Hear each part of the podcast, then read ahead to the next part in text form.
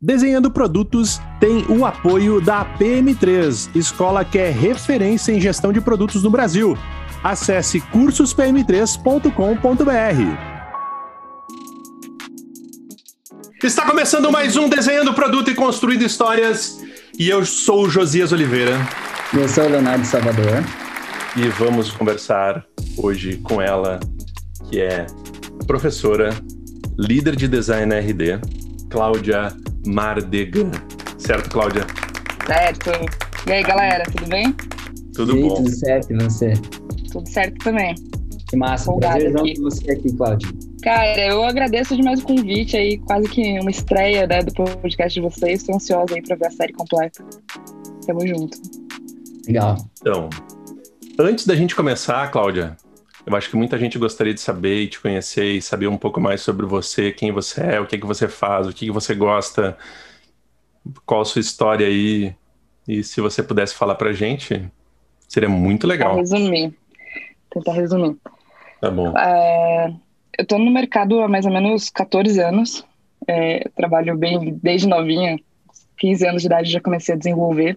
Meu background ele é de desenvolvimento mas eu sou formada em design, então eu levei as duas carreiras ao longo até da metade da minha carreira juntas, assim. Enquanto eu trabalhava como freela de, de design, eu, eu era CLT em, como dev e vice-versa. Conheci meu marido assim, eu ensinei meu marido a desenvolver, hoje ele é tech lead.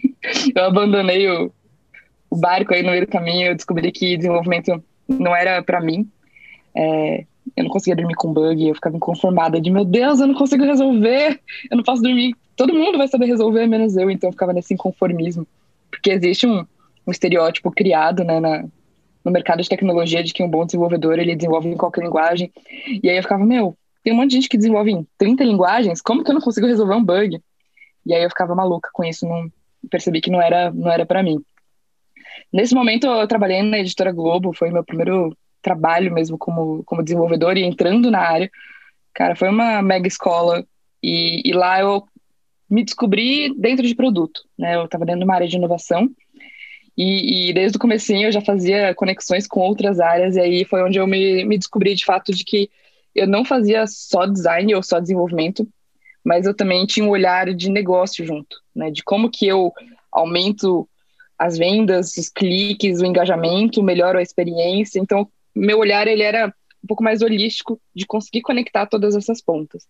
Eu ainda era muito nova, então ainda tinha muito arroz e feijão para comer, mas eu conseguia trazer esse olhar, né, de, de negócio, porque meu pai é dono de empresa, então sempre tinha, tipo, cara, quanto isso vai retornar para mim como lucro, qual que é o ROI disso, ou quanto tempo eu vou gastar.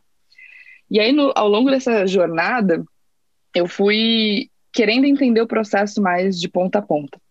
Então, no determinado momento, eu falei assim, cara, como que eu conheço hoje, eu me viro bem no desenvolvimento. Eu consigo dizer para um, um dev se aquilo é viável tecnicamente, se existem alternativas, se eu conheço alguém que é referência naquele assunto que pode ajudar. E em design, né, me formei nisso, né, em Bimorumbi, me formei em design digital. Eu achava, para mim, a parte mais fácil, né, comparado com desenvolvimento. Eu falava, cara, design é onde eu brilho, tipo, é, para mim é a parte que eu, que eu vou comparado com desenvolvimento. Então, eu conseguia juntar um, um projeto na minha cabeça de ponta a ponta e idealizar ele como eu gostaria que fosse no modelo negócio, como que eu desenvolveria ele visualmente e como que eu desenvolveria ele tecnicamente. É claro que isso durou um período curto, porque não existe super-herói, né? E eu, eu, consegui criar alguns cases legais ali, mas eu fui me descobrindo cada vez mais como designer. É, nesse meio tempo, eu fui me especializar em design. Eu estava fazendo algumas na verdade, fui me especializar em desenvolvimento. E aí tinha uma escola que era referência, porque ela era pioneira. Não sei se vocês lembram, se é da época. Que era o IAI, Instituto de Artes Interativas. E aí o IAI, ele tinha cursos voltados para mobile. Só que isso era 2010, 2011. Ninguém falava de mobile direito ainda. A iPhone estava quase que chegando aqui, né? E aí fui me especializar nisso e comecei a ter várias trocas com os professores, aprender a desenvolver. Sofri muito bullying porque falavam que mulher não sabia codar e tudo mais, então eu queria mostrar para esfregar na cara da sociedade que, que eu era capaz de fazer aquilo. E, e aí começou a rolar um escambo do tipo, cara, me passa esse código aí que você fez pro seu cliente para estudar, eu te faço uma tela, sua aula vai ficar mais legal. E aí nisso eles me descobriram lá como professora. eu gostei, sempre gostei muito de dar aula. E foi aí que minha trajetória como instrutora também começou e e foco em mobile e essa transição oficial para design, né? Dali para uhum. frente eu trabalhei em, em outras grandes empresas, trabalhei no Truckpad, então é uma startup que ganhou prêmio, né, de startup mais inovadora do mundo no Vale do Silício em 2014. É, fiquei um tempo lá como como head, foi meu primeiro papel oficial de liderança, então para mim também foi mega diferente. E o quanto é diferente esse papel dentro de uma startup uhum. e que acabou de receber um, um mega porte e dentro de uma empresa tradicional enorme é completamente diferente. A gente pode falar disso já já. E eu também uhum. trabalhei, acho que quase em todos os segmentos, né? 14 anos de carreira. Eu trabalhei no Vagas.com, redesenhando os produtos digitais deles, na Beleza na Web, que está entre os maiores e-commerces da América Latina, um, no Itaú, na Concrete, como líder também, foi, foi meu segundo papel de oficial de liderança com um time maior, né? Cheguei a ter 25 pessoas comigo. E aí tudo isso foi construindo minha carreira e minha trajetória até aqui. Então, hoje uhum. eu dou aula na, na Mergo, dei aula na Terra durante um período, eu dava aula em três escolas, tenho meu curso próprio de, de liderança e trabalho bastante. Sou workaholic, mãe de pet, tenho quatro cachorros, casada, e Nossa. meu hobby é trabalhar, por incrível que pareça. Aquelas doidas, né? Não, mas legal, pô, isso isso se conecta com, uma, com um sentimento que eu tive alguns anos atrás e que minha vida mudou e que eu gostaria que você comentasse sobre, que é, assim, na minha família eu sempre tive uma proximidade muito grande com pessoas que eram professoras. Minha mãe foi professora durante um bom tempo, a maior parte da vida dela. Meu pai foi professor até depois que ele se aposentou do trabalho dele uh, no marketing. Ele era professor à noite na SPM e tal. Mas quando eu comecei a dar aula, alguma coisa mudou. Tipo, virou uma chavinha. E isso, de alguma forma, me ajudou no meu trabalho de diversas maneiras. Entre uh, me aperfeiçoar como profissional e ter contato com pessoas que eu não tinha antes. Né? Muito networking. É. E aí eu queria que, se você tivesse alguma experiência nesse sentido, compartilhasse conosco aí. Qual a diferença? A, dif é, a diferença entre trabalhar e ser professora também.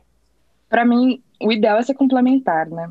Porque a gente falar sem ter vivência no nosso mundo de tecnologia, tudo fica velho muito rápido.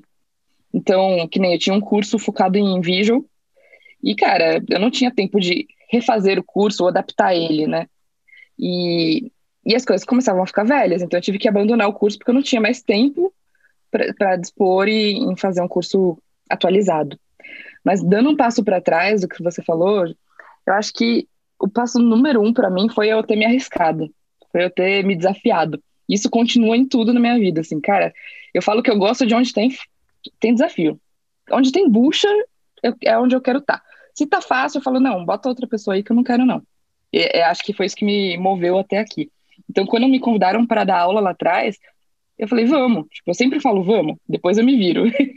então foi isso, assim, eu, eu, nunca tinha dado aula antes, eu parei com um professor de desenvolvimento, mas eu já tinha feito curso, eu sabia como que era a dinâmica, eu sempre tive paciência, gosto de ensinar, então o desafio era eu ter que buscar mais profundidade ainda nos conhecimentos. E aí é onde você começa a se tornar um profissional mais completo, né?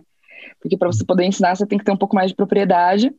E, e, isso te gera curiosidade, você tem que estudar mais e mais, e aí gera um pouco do, putz, agora eu descobri que eu não sei nada mesmo, então eu tenho que estudar mais ainda. e cada troca, cada aula, ela era diferente, tinham dúvidas diferentes, que fazia você também aprender coisas novas.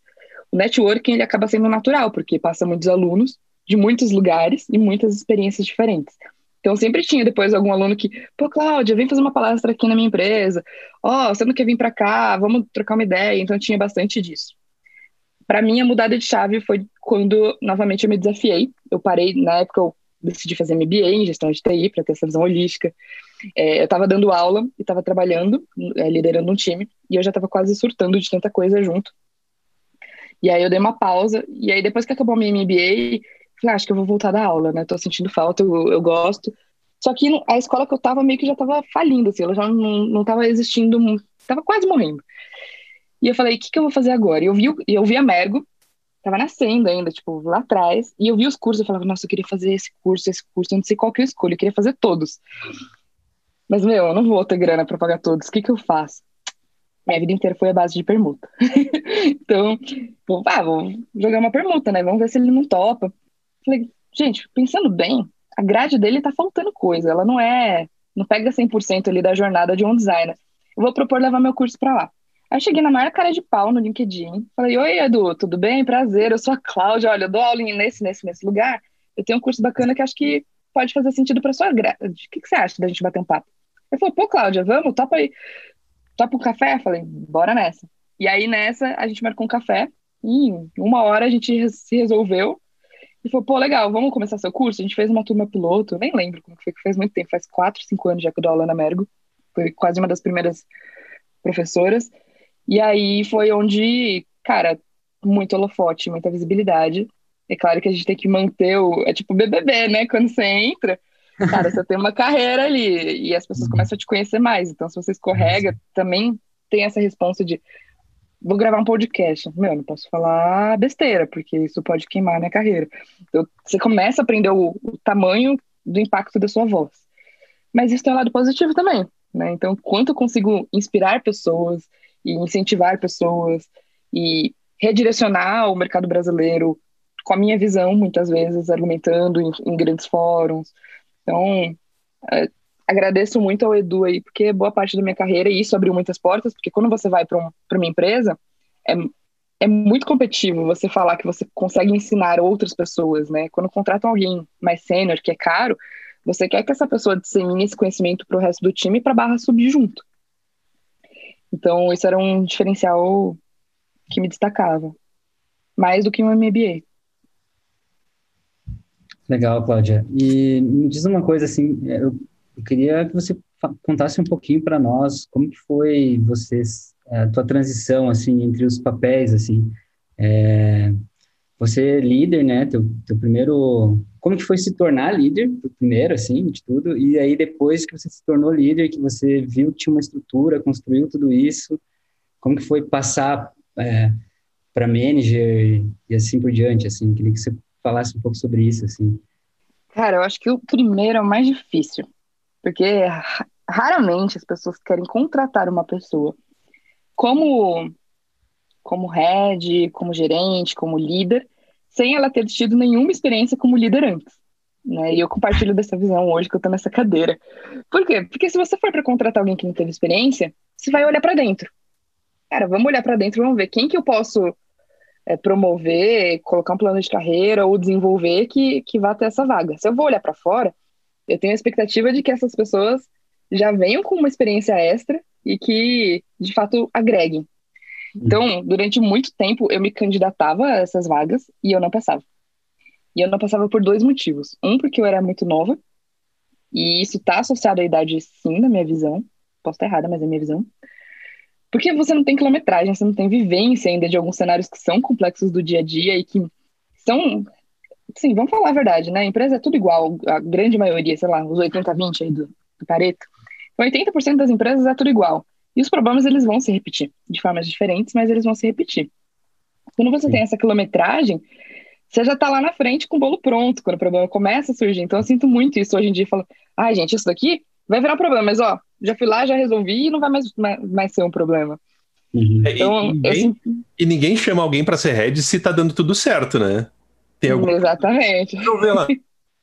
é, isso acontece bastante. Então, assim, mas eu não tinha essa, essa visão. Para mim era tipo, estão me julgando porque eu sou nova, eu sou mulher e vão falar que eu não tenho, eu não tenho capacidade para isso, mas ninguém me deu a oportunidade de eu mostrar que eu sou boa nisso. Então uhum. eu ficava meio frustrada com isso e, e aí em alguns momentos eu falava que eu já tinha liderado e eu não tinha liderado porque eu sabia do meu potencial. Que mas massa. aí eu, mas aí o que eu que daí eu gerava confiança, né? não, mas ela já liderou, ela só não teve o, o cargo de liderança. E, na real era muito isso assim. Uhum. Acho que a liderança ela ela vem muito de forma natural e orgânica. Tipo, ninguém tem que virar para você e falar, agora você é um líder para você ser um líder. Né? Você já tem que inspirar as pessoas que estão junto com você e, e você já tem que estar atuando pelo menos 50% desse papel ali para você ganhar a responsabilidade dos, dos outros 50 e já começar a se preparar para o próximo desafio. Eu vejo muito assim. Então, na minha visão, eu já influenciava as pessoas, eu já liderava de uma forma natural e orgânica, eu só não tinha o cargo de liderança. Até porque, né, na minha experiência lá no vagas.com, era uma empresa horizontal. Então, isso foi muito uhum. legal também aprender e me ajudou muito, porque é uma empresa que não tinha chefe ou líder. O time tinha que tomar as decisões em conjunto. E em cada projeto tinha as lideranças momentâneas, né? Então, por exemplo, putz, comecei a puxar um projeto de design system. Quem quisesse participar, eu era líder daquilo, eu influenciava, ajudava a tomar decisão, orientar, direcionar. Então, eu estava liderando ali também. Mas para mim isso sempre foi muito natural, na vida inteira, assim, desde que eu era adolescente. Eu já, já gostava de, estar direcionando as coisas, organizando, fazendo do meu jeito ali. O que mudou ao longo dessa trajetória foi me preparar para os problemas e saber muito mais ouvir as pessoas do que dar a resposta para as pessoas. Então, por mais que eu tivesse a vivência e soubesse um pouco de como ia acontecer, e acho que isso é o que me diferenciou até aqui, é, eu escutar a visão dos outros. Eu, posso até tomar a minha decisão no final, mas eu escutei todo o meu time, todos os leads que trabalham comigo, e eles falaram os prós e contras, o que, que eles acham que vai dar certo, porque eles não estão confortáveis ou porque eles estão confortáveis. E aí, muitas vezes, as decisões elas são praticamente em conjunto. Por mais que eu esteja ali junto, eu raramente tomo as decisões sozinhas. Interessante. E aí é o que? É uma é, tríade, assim? É, como é que é? Com quem você toma essas decisões? É, é junto Não, é natural. Assim, eu tenho minha dupla, que é o head design, eu tenho o meu diretor, que me dá uhum. muita carta branca e muita autonomia para trabalhar. Mas com os leads eu trago uma decisão, por exemplo, galera, como que a gente vai fazer a alocação de time agora? A gente vai trabalhar com dois, dois designers por time, a gente vai trabalhar com especialista, a gente vai ter um pool de designers apartados. Então eu levo a minha visão para discussão, escuto todo mundo e a gente chega no modelo que vai fazer mais sentido para todos. Então, o capítulo de design ele não é liderado só pela Cláudia, é claro que às vezes a gente precisa ter né, uma decisão ali mais firme, mas é uhum. muito raro. No geral, ele, eu escuto todo mundo e a gente junto consegue. Todo mundo assim, né? Os leads, porque numa estrutura de, de 55 designers não dá mais para ficar todo mundo, é amadores. Mas a gente acaba tentando tomar decisões que sejam melhor para todo mundo. Uh, hoje você é head de design na RD, né, Cláudia? E a gente estava conversando sobre isso antes de começar ali, que a RD não é a resultados digitais que eu e o Salvador nós trabalhamos, né, Cláudia? Então, se você quiser ajudar o branding aí da marca. É isso aí. Todo mundo acha que eu trabalho em outra empresa. Estamos trabalhando a marca, fortalecendo aí. Mas é, é uma rede farmacêutica, na verdade, é a maior rede farmacêutica da América Latina. É, é a Raia Drogazil e Onofre. E, para quem não sabe, a RD é dona de várias empresas, também é um grupo. Né? Ela se fundiu com a. Não é uma compra, é uma fusão. Em 2011, essas duas marcas se fundiram, eram empresas familiares. Hoje é uma empresa com PI aberto na bolsa, então também é a minha primeira experiência com isso. A gente pode fazer alguém ganhar muito dinheiro ou alguém perder muito dinheiro, é, é tudo é um risco. E, e, a gente é dona de várias outras empresas, então tem Sticks, Mids, Forbio, Nutrigood, plataforma de saúde, a gente comprou a Manipulae, estamos comprando agora outras startups, tem várias marcas próprias. Então, a gente abriu essa empresa com o Grupo Pão de Açúcar, que é, que é o programa de pontos, os Sticks. Acho que são umas 10 empresas no total, ou mais. E aí a RD é gigante. Então, para quem não sabe, a cada um McDonald's que existe no Brasil, existem duas farmácias. é, eu faço isso para a gente ter uma noção de dimensão do tamanho da marca, né? da capilaridade. Hoje são 2.200 farmácias distribuídas em todos os estados brasileiros e são 44 mil funcionários, então pequenininha, né? Massa. Grande mesmo. E é uma responsabilidade muito grande, né? E agora você já está há um ano e nove meses, perto de um ano e dez meses, vai completar daqui a pouco dois anos. Uh, mas eu queria que você voltasse lá naquele momento em que você entrou para RD, e você já entrou como head, né? Você já entrou com um cargo de gestão, certo? Já. Mas ah. eu não imaginava que a bucha ia ser tão grande. Então, bucha é um bom ponto, porque bucha é o, a razão pela qual a gente é chamado, né? Então, para resolver Exato. isso, para desenrolar isso. Um negócio que ajuda. Então, eu vou dar um. Uh, fala. Não, pode falar.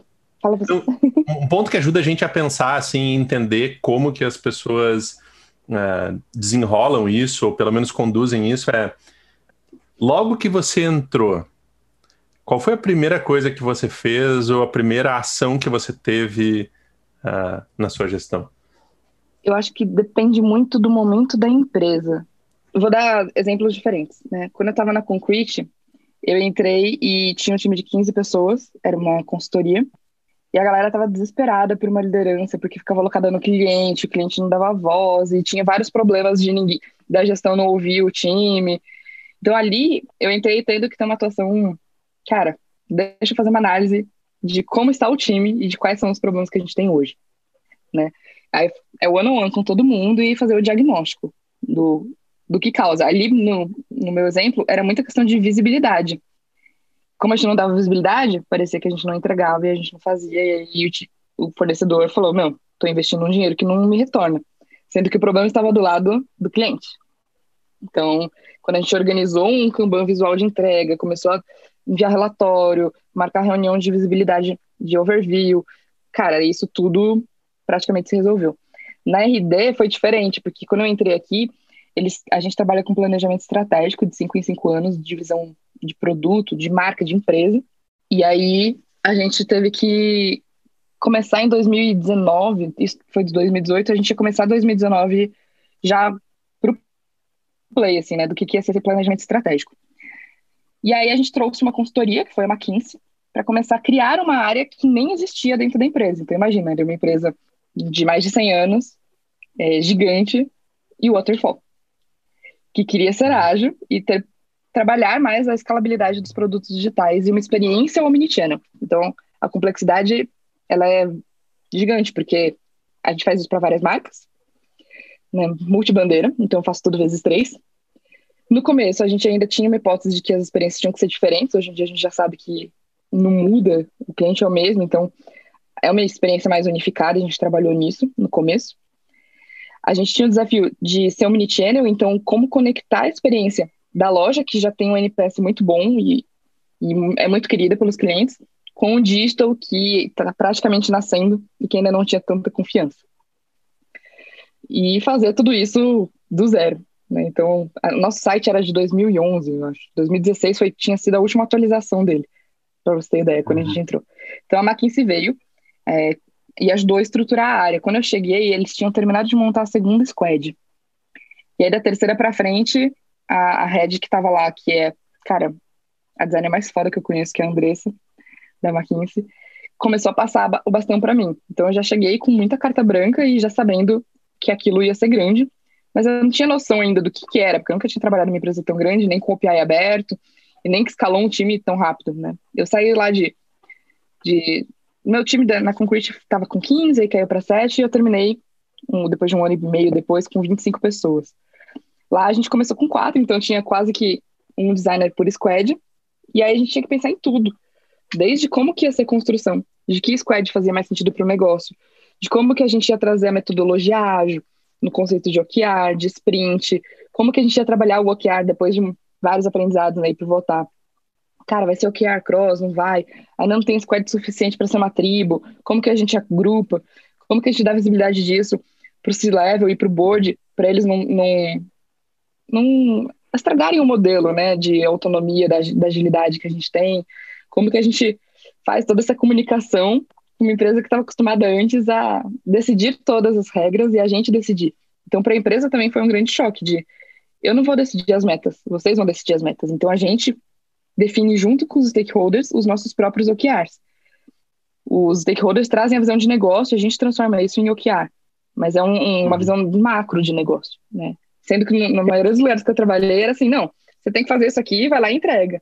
Não tinha essa de ter voz, né? E aí também foi um choque, porque como essa estrutura e essa cultura foi criada do zero, design sempre teve muita voz e teve muita importância. Isso foi vendido para o board. Então, quando eu cheguei, todo mundo já sabia o que, que, a gente ia fazer, que, qual era o nosso papel, qual era a importância do design. Então, uhum. assim, claro que não no nível que a gente gostaria, mas boa parte do trabalho já estava encaminhado. E aí foi mais fácil, né, fazer essa construção. E foi o primeiro lugar que eu vi, de fato, a gente fazendo design de ponta a ponta e com tempo para fazer pesquisa e a gente dando drive. E hoje é muito doido, porque assim, a gente vai começar uma squad e a gente fala assim: ah, a gente só precisa ter o PO e o designer, e o X. Se tivesse os dois, a gente dá a squad como montada, porque eles vão começar a trabalhar no discovery e fundação do negócio. Então, eles vão passar ali. Cara, teve squad que passou até seis meses fazendo isso.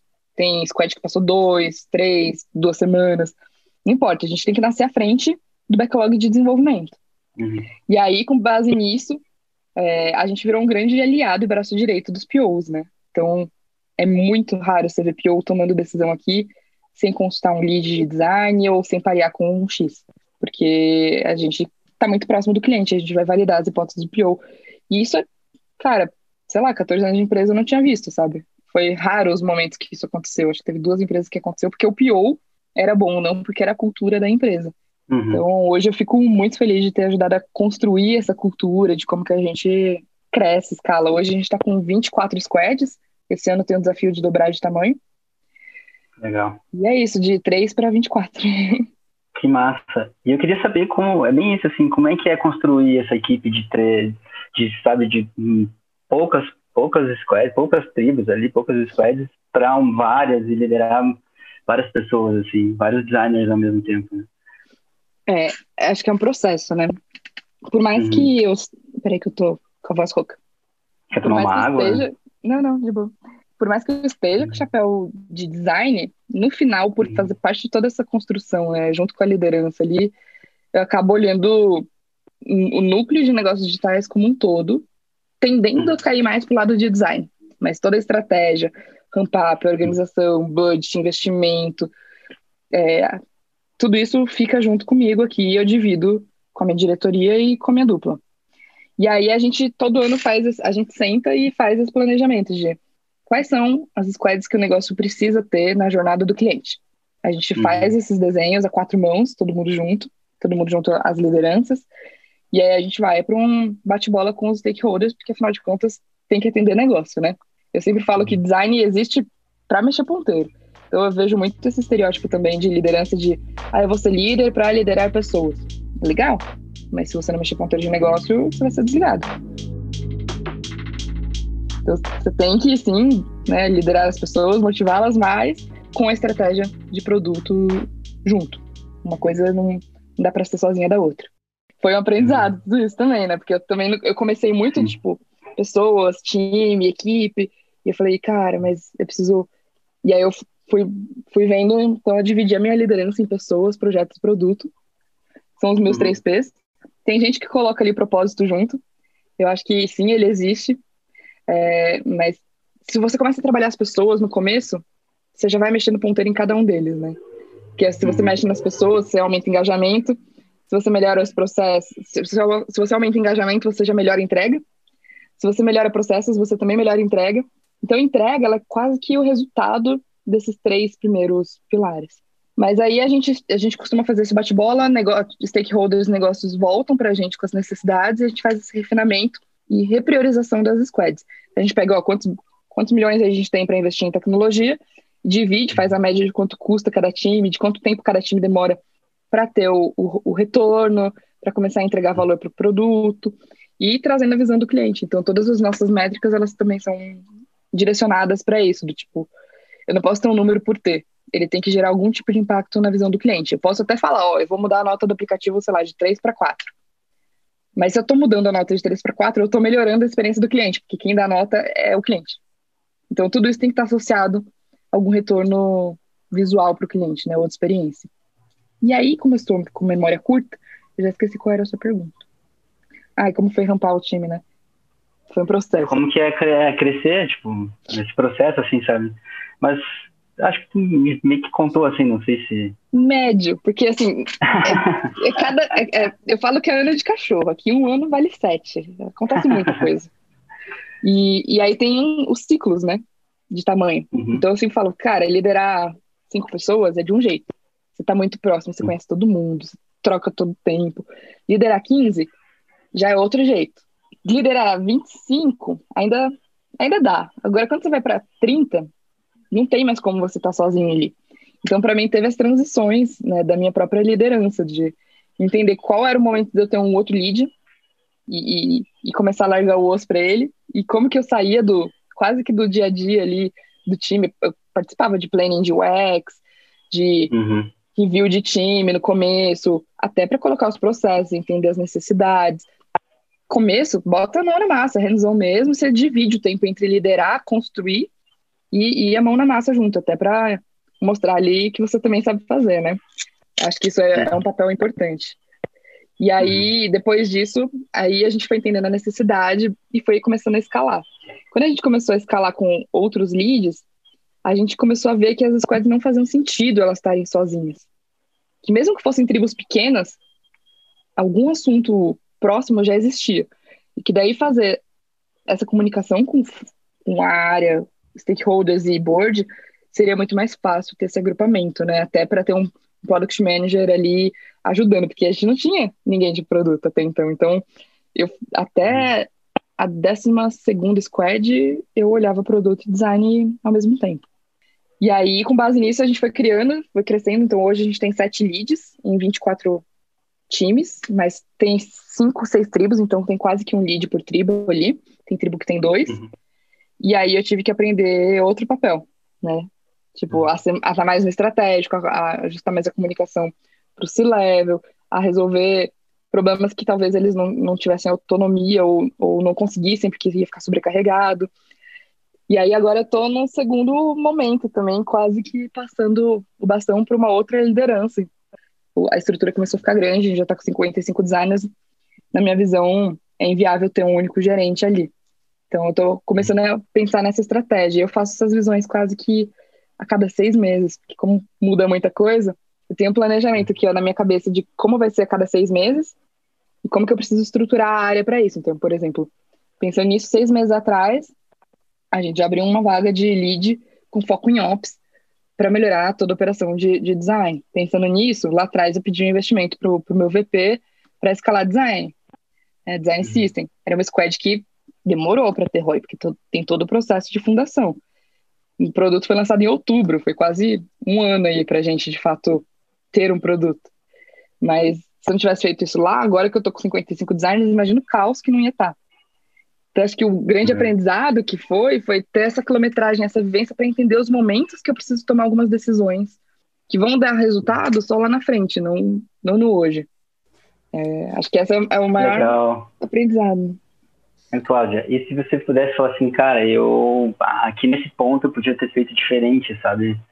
É, o que, que você poderia falar, assim, que não deu muito certo nessa tua experiência até agora e que você acha que poderia, sei lá, talvez fazer de uma certa forma, uma forma diferente, não sei? Olha, poucas coisas, porque eu acredito também que uhum. tudo que a gente passa ali vira aprendizado, né? Por mais que a gente pudesse fazer de outro jeito, se a gente fizesse de outro jeito, a gente não, não aprenderia com erro. Eu acho que o meu primeiro erro foi ter colocado um cargo de liderança de forma muito precoce, ainda era muito cedo. Eu já tentei uhum. dividir uma, uma primeira bola ali, para ir já criando essa arquitetura de time. E aí eu acabei sobrecarregando muito o liderado, né, que, que tinha virado líder.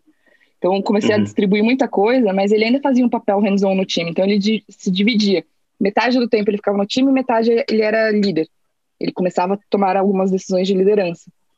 E aí eu perdi um bom profissional porque assim, ele era muito bom hands-on, só que na hora que eu coloquei mais uma atribuição, ele se perdeu nele mesmo, assim, ele falou, cara, o que, que eu faço agora? O que, que é minha prioridade?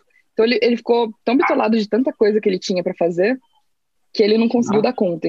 E aí hoje eu entendo que a liderança, e foi um aprendizado, inclusive na época do Itaú, mas eu não tinha caído a ficha ainda, que um, um líder ele até pode ser hands-on, mas tem que ser a exceção é, é em momentos muito pontuais, assim, para pegar na mão ou para apagar um incêndio. Não, não dá para você ajudar a ter entregas e outputs do dia a dia e fazer a gestão de time junto. E ver estratégia, e ver direcionar o produto, e parear com o PM. É muita coisa junto que um que tem na, no papel de um lead e que se você você vai se perder de fato, né? Você não vai ter foco no que uhum. você tem que fazer e, alguns pratos vão cair. E outra coisa que eu aprendi é que, de fato, alguns pratos vão cair. E tá tudo bem. Uhum. Porque é infinito o é backlog. Infinito backlog. Ainda mais quando se trata de pessoas, né? Então, não vamos agradar todo mundo. E, na verdade, isso tem sido um aprendizado ainda, porque dói, né? A gente sempre quer agradar todo mundo, pelo menos eu. E não vai ter como. Uhum. Com 50, 60 pessoas, cara, vai ter alguém que não vai estar feliz por alguma coisa que às vezes não é culpa sua, é, é a cultura da empresa, é o jeito da gente ser e, e as pessoas vão se adaptar ou não a esse processo, né? Vai ser impossível todo mundo que está ali tá 100% feliz. E aí as pessoas trocam de emprego, né? E aí é eu, verdade. eu, eu, e eu não, não, sabia perder, assim, tipo, eu ficava muito puta no começo, de, pô, perdi, não acredito Sério? Caramba. E ficava puta quando eu perdi alguém no meu time. E agora eu já tô aprendendo a lidar um pouco mais, tipo, cara, faz parte do jogo. Cada um tem sua carreira, cada um tem Ah, o é? seu momento profissional, as suas necessidades. E por mais que eu ache que não faça sentido, é ele que tem que achar, Uhum. né? Então, agora, agora eu aprendi a ficar feliz pelas pessoas, falar, não, vai lá, você vai brilhar também. No começo eu ficava puto, deletava, bloqueava, tipo, término de relacionamento, assim. Mas era muito da maturidade ainda, né? De estar preparado para isso. Então teve vários aprendizados aí no meio. Aprendi Cláudia. todo dia. Cláudia, hoje você é uma referência em liderança em design no Brasil, né? Então pode-se dizer que você é uma profissional de sucesso. E eu costumo dizer que o sucesso, principalmente quando a gente está lidando com pessoas e lidando com gestão e se comunicando, grande parte do sucesso tra- ele está aliado a um alinhamento de expectativas, né? Se isso faz sentido para você, se você busca esse alinhamento de expectativas, se você tem algum framework para seguir isso ou para ajudar nesse alinhamento, como é que funciona para ti? Cara, ele até faz sentido, mas para mim tenho uma visão meio diferente, assim. Para mim o sucesso, ele tá atrelado ao você sonhar alto, né, primeiro, que se você só, ah, tô feliz com o que eu tenho, você até pode ser feliz de fato, esse é o seu sucesso ali. Mas para mim, eu sempre quis sonhar alto, então meu chefe até falava, nossa, eu lembro até, eu não lembro nada da minha entrevista, ele fala assim, eu lembro até hoje, que, ainda bem que eu não lembro, porque deve ter falado muito besteira. Que Você virou pra mim e você falou assim, eu quero ser referência mundial. Ele falou, porra, eu gostei, eu quero alguém que bata no peito e, e queira sonhar grande também. Então, eu sou muito assim, quero, sempre quero o máximo que eu puder, é o que eu quero ter. Só que aí não adianta só a gente querer, né? Então, entra todo um planejamento. Tipo, a minha liderança, ela não foi acidental. Comecei a me preparar lá atrás. Fui fazer MBA, fui fazer curso de gestão de pessoas, fui entender mais de produto, métrica, desenvolvimento, design, o olhar, o olhar holístico.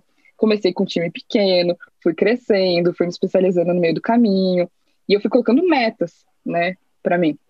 O fato Uhum. de eu dar aula também era uma meta, porque é tudo estratégico, eu não dou ponto sem nó. Tipo, era uma visibilidade e ao mesmo tempo uma forma de eu me aperfeiçoar. E aí eu vou colocando essas quase OKRs pessoais. Então, meta número um, beleza, me desenvolver e ter um background bacana de, de escolaridade. Meta dois, ser visto como uma referência, beleza, eu vou dar, o que, que eu vou fazer para ser vista como uma referência? Ah, eu vou dar aula e eu vou usar meu lado visual, que eu era boa nisso, então eu comecei sendo referência mais em visual do que em liderança. Fui criar meu dribble, fui ganhar seguidor, fui gerar conteúdo, fui fazer várias coisas. Aí fui ganhando esse, essa visão. E aí dali pra frente, a virada de chave ela começa a ficar um pouco mais fácil, né? Quando você já, já tem uma visibilidade em algum assunto. Então é tudo bem estratégico. E aí eu digo que é o sucesso é você ser esse agente de mudança, porque cara, se fosse fácil, todo mundo conseguia, né? Vamos falar a verdade. Se fosse fácil, todo mundo era head, todo mundo tinha time grande, todo mundo era bem sucedido. Não é fácil porra nenhuma. Desculpa aí o palavrão, mas essa é a verdade, cara. Tem altos e baixos. Tem problema. Tem hora que você quer, tem hora que você quer largar tudo. Você fala, meu, eu só queria, tipo, tá fazendo uma pesquisa, assim, sabe? Não quero mais. Porque é só problema o dia inteiro. Mas é isso que eu falo. No final, a gente se diferencia por resolver as buchas. E alguém tem que resolver a bucha. E eu já passei por tanta gente que era líder e que mais atrapalhava do que ajudava, que virou meu propósito de vida no meio do caminho também ser uma referência como líder. E aí isso virou o meu case de sucesso, do tipo, eu não quero mais ter que passar por lideranças tão ruins quanto as que eu tive, que me limitavam. Eu quero usar o máximo e potencializar as pessoas. E aí eu fui direcionando tudo isso do como não fazer, né, no meu dia a dia. Então, para mim, o, o, sucesso, ele deixou de ser essa referência é, global e é muito mais conseguir manter a estrutura de pé, porque criar é fácil, mas manter a estrutura de pé é muito mais difícil. Deixar as pessoas engajadas, é, felizes e com boas entregas e crescendo é bem complexo. E, e não ser aquela líder que eu já tive, tipo, de fato, inspirar as pessoas a serem melhores. E aí, nesse sentido, eu acredito que eu esteja atingindo o meu sucesso, mas ele é contínuo, ele não é tipo atingiu e beleza, né? Tem várias coisas ali que vão acontecendo. É muito doido. Aí eu vi você comentando um, uma citação hoje. Eu vou ler ela aqui, tá? Porque eu achei tá. muito massa. Que assim, ó, como disse Peter Drucker, apenas três coisas acontecem naturalmente em organizações: confusão, atrito e baixa performance. Todo o resto precisa de liderança. Isso é muito verdade, cara. Não é? Mas isso é muito verdade. E aí tem muito do. Tem uma outra frase que eu gosto muito que é assim: você quer conhecer a cultura da empresa, é só você conhecer o líder, né? A liderança, a forma de agir, os valores. Então tem tudo é a ver verdade. também, assim. E, eu, eu vejo algum, alguns cenários, assim, também, onde não tem a liderança, o caos que é. Porque a, partir do momento que você não tem aquela pessoa ali, todo mundo pode querer aquela vaga, né? Todo mundo pode querer a cadeira. Hum. E você começa a ter conflitos entre quem vai ser o melhor para conseguir a cadeira. Isso desestabiliza o time também, porque começa a gerar uma competitividade uhum. não saudável. O conflito ele é bom até certo ponto, né? Mas quando passa desse bom, porque ainda não tem a liderança dando drive, tomando a decisão, então as pessoas elas não têm esse alinhamento. E, e aí eu também acho que o fato do sucesso do líder é você saber escolher bem a sua equipe. É você co contratar pessoas que compartilham os mesmos propósitos, a mesma visão. Ela hum. pode pensar diferente, mas de uma forma construtiva. Então, eu acho que meu sucesso hoje é, tem o meu valor, sim, mas tem muito mais valor dentro da RD das pessoas que eu consegui contratar e que são estratégicas para mim do que qualquer outra coisa, porque eu confio e eu dou autonomia para elas, eu sei que vai sair bem, bem feito. Agora, se eu tivesse contratado alguém que eu não confio, que vai, não vai fazer bem feito, eu não, não teria o sucesso junto, né? Então é aquela história de você deixar seu time brilhar e que, que o seu entregável, ele no fim da sprint é o seu time com uma boa entrega. Então, para mim, tem muito associado a quem você coloca no time e a liderança tomando as decisões no momento certo, mas empoderando o time a tomar. Não a competição Legal. não saudável. É, mas é, a competição também é difícil você controlar isso, né? Na verdade, é, é um Cara, pouco também. Não sei. É que assim, aqui eu não consigo ver isso, sabe? Eu vejo ah. até em, em, outros, em outros cenários, mas dentro do capítulo de design, não tem a competição, porque, tipo, o nosso teto máximo de cargo, sei lá, hoje é liderança, depois uhum. espero em breve ter o de, de manager. E, e o peso salarial é igual para todo mundo todo mundo tem a mesma voz e a mesma expectativa e a mesma autonomia. Então não tem por que ter a concorrência, porque, tipo, não vai. Você vai para onde? É todo mundo junto, entendeu? Agora, se todo mundo vai junto e a gente constrói e entrega mais resultado, a gente ganha mais espaço como, como capítulo de design para se desenvolver, a gente consegue outras conquistas. Então, pelo menos dentro do, do meu time, eu tento trazer muito esses valores e essa construção colaborativa, porque daí quando você faz a colaboração, você tem menos o conflito não saudável. Você vai ter conflitos saudáveis, porque o conflito ele é bom. Eu tenho pessoas estratégicas no meu time da liderança que discordam de mim o tempo inteiro. Eu acho ótimo, porque se concordassem, eu poderia não estar olhando as coisas por um, um outro viés. Legal. Falando de líder, assim, o que, que um bom líder deve ter para você, já que a gente está nesse assunto? Assim? Queria fazer essa pergunta. Cara, para começar a comunicação, hum. é, é essencial, assim, clara, objetiva, calma, sem tempestade em copo d'água, sem potencializar problema, é, ser uma pessoa com foco em resolução de problema, então a gente quer líderes que te ajudem a resolver os problemas e não que te tragam mais problemas. Então não adianta ele ouvir no time, ah, estamos com aquele problema X, Cláudio, como que a gente faz? Não sei, meu filho vai lá e faz. Né? Me ajuda a resolver, me ajuda a te ajudar. é, eu, eu, acredito que ele também tem que ser especialista em algumas das disciplinas do design para ele ser uma referência para o time, uma influência né, em algum dos sentidos. Legal. E um agente de mudança. Aquela pessoa que não não se sente confortável de como as coisas estão. Ela, ela quer sempre mais. Ela Entendi. é ambiciosa, né? Ela quer mudar e quer fazer uhum. diferente. Isso se aplicaria para um design lead para você, assim, tipo, isso, além do líder, papel do líder em geral, né? Tipo, mas para design lead. Sim, mas é engraçado porque ao longo dessa trajetória, inclusive o meu curso era focado em, em liderança em design, eu fui percebendo ah. cada vez mais que não existe tanta, tanta diferença assim entre as disciplinas. Então, isso pode ser um líder de produto, pode ser um líder de design. O, o que faz a pessoa ser um líder são os mesmos fatores. O que vai mudar é a atuação na disciplina. Ela pode ser um especialista em produto, ou ela pode ser um especialista em alguma disciplina do design. Uhum. Mas aí é muito mais o como, né? Tipo, na execução em si, no drive, do que a postura de liderança. A postura de liderança tem que estar com a pessoa, independente da. Cara, podia ser até, não da tecnologia, qualquer outra liderança ali, a postura esperada seria a mesma. Legal, muito bom. É, só para fechar esse bloco, é, uma última pergunta. Depois o José pode perguntar quantas ele quiser. Tá já ansioso para perguntar. é, mas eu queria saber de, você, Cláudia, é, um pouquinho, que você falasse um pouquinho assim sobre as dificuldades no, no momento de contratação. Assim. Você falou que está com o teu time com 55 designers, né? E hoje no nosso mercado, muito, muitas pessoas é, falam que têm uma experiência, mas acabam não tendo tanta experiência assim. E eu queria que você comentasse um pouco quais são as dificuldades para você assim no momento da contratação de você contratar um designer. Tá fácil contratar? Pleno. Tá fácil contratar? Tá, uh, super. eu acho que tem momentos também assim. Primeiro, a RD não era aquela marca glamurosa, né? Vamos combinar que trabalhar na farmácia não é trabalhar no iFood da vida, numa startup unicórnio, uma loft no quinto andar. É, só que ao mesmo tempo a gente compete pelos mesmos profissionais que são de tecnologia. Né? Então acho que o nosso primeiro desafio, e é mais complexo do que para a maioria das empresas, é esse, é, é ser atrativo.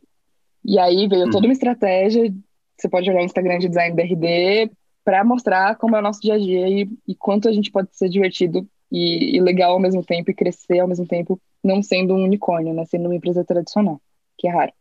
Você acha que a pandemia, ela dificultou ou melhorou, assim, a, a questão de, do remoto, de trabalhar, de conseguir um designer? Cara, para contratar, me abriu portas, muitas. Mas vamos, uhum. vamos por partes.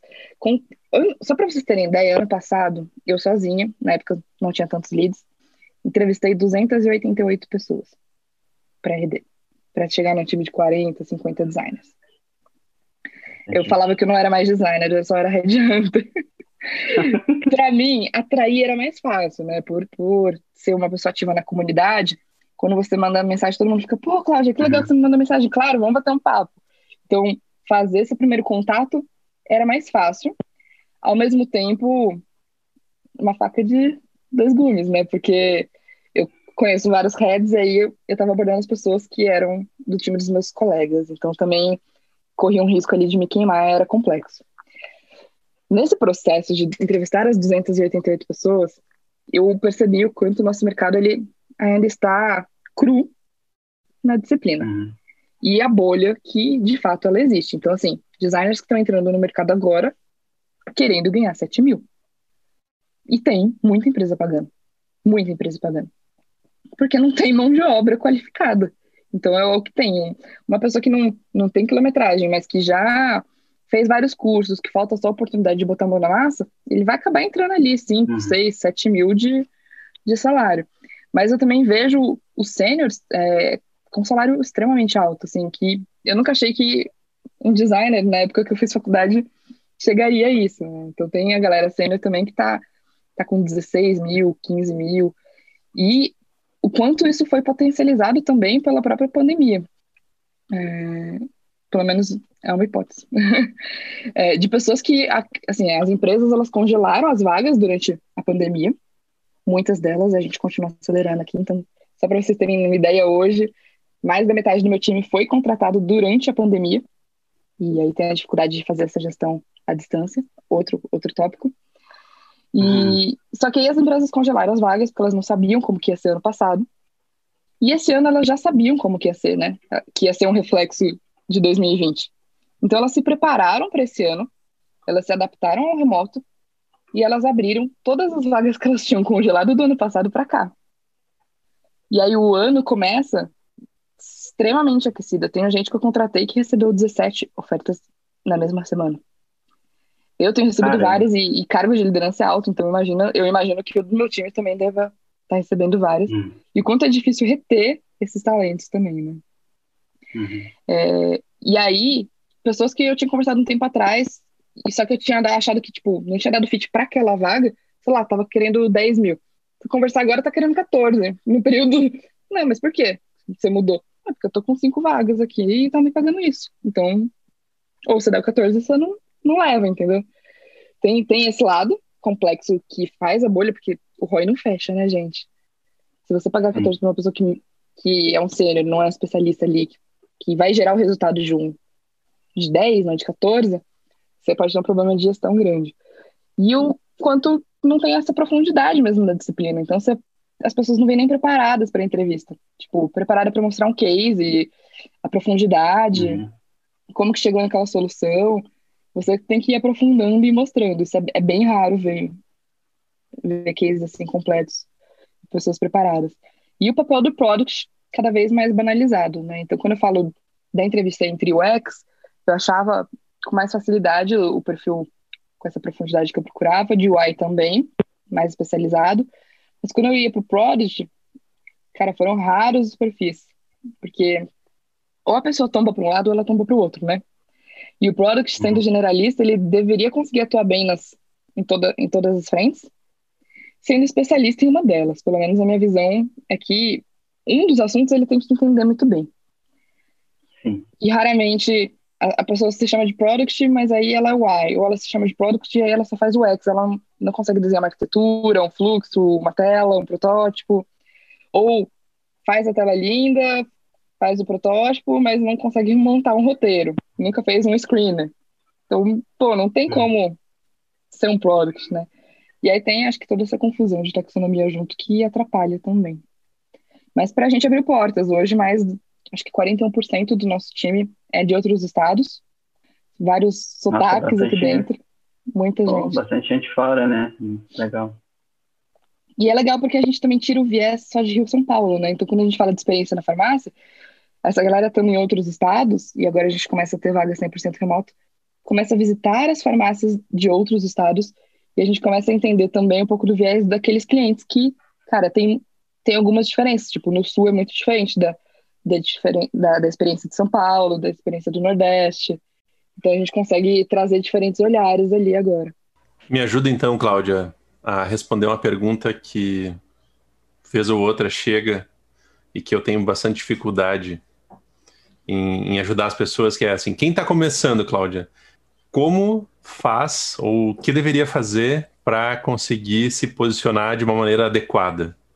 Para que não fique essa, esse leilão aí e que tenha embasamento para conseguir pelo menos começar ali, sei lá, pode ser até numa posição júnior ali, mas como que a pessoa consegue entrar com propriedade mesmo estando no início, assim?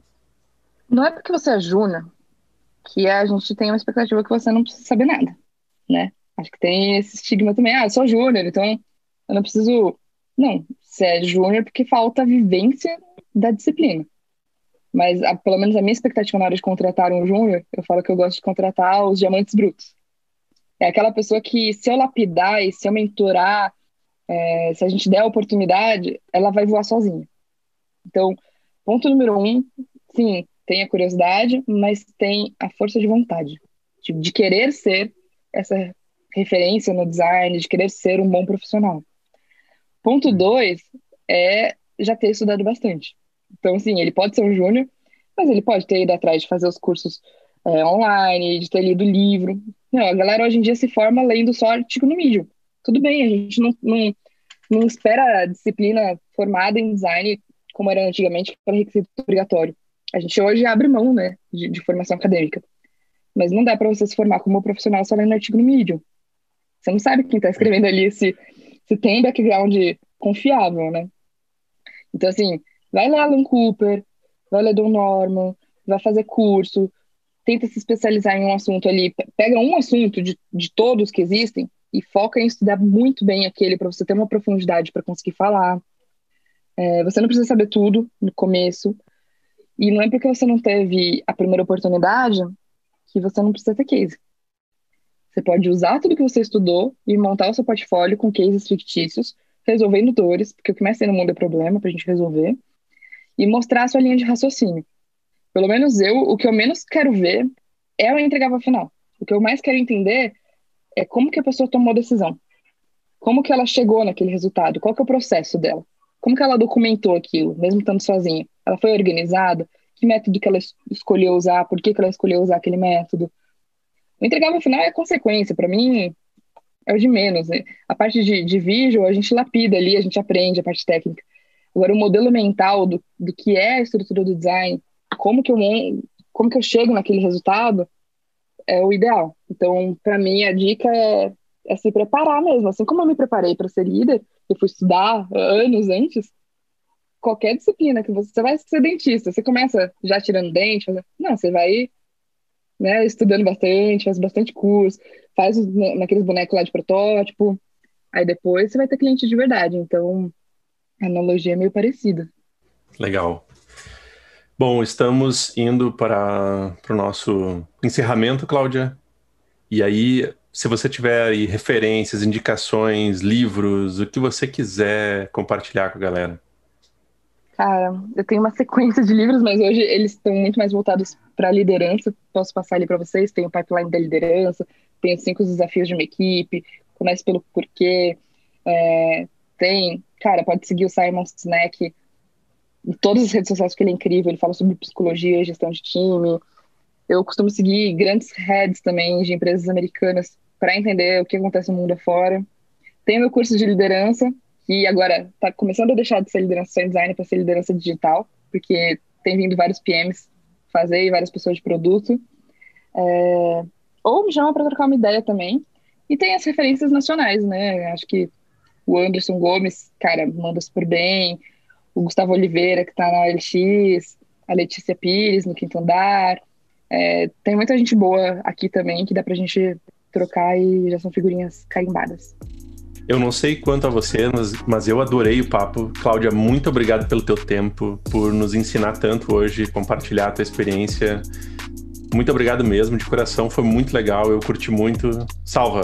Eu só tenho a agradecer também, foi muito bom trocar uma ideia com você, te conhecer, Cláudia, muito prazer saber que a gente pode ter profissionais como você capacitados no mercado. Então, muito obrigado pela, pela sua participação hoje aqui. Cara, eu que agradeço o convite. Desculpa se eu falei alguma groselha, você está muito mais baseado na minha vivência, não não. né? Nossa, não falou não. Alguma referência aí que eu já tenha vivido. Mas é isso, espero poder ajudar na formação de novos líderes para que a gente tenha cada vez um mercado mais maduro. Valeu. Muito obrigado, Cláudia. Até mais. A gente se vê em breve aí. É, valeu. Oi, tava legal esse podcast, né?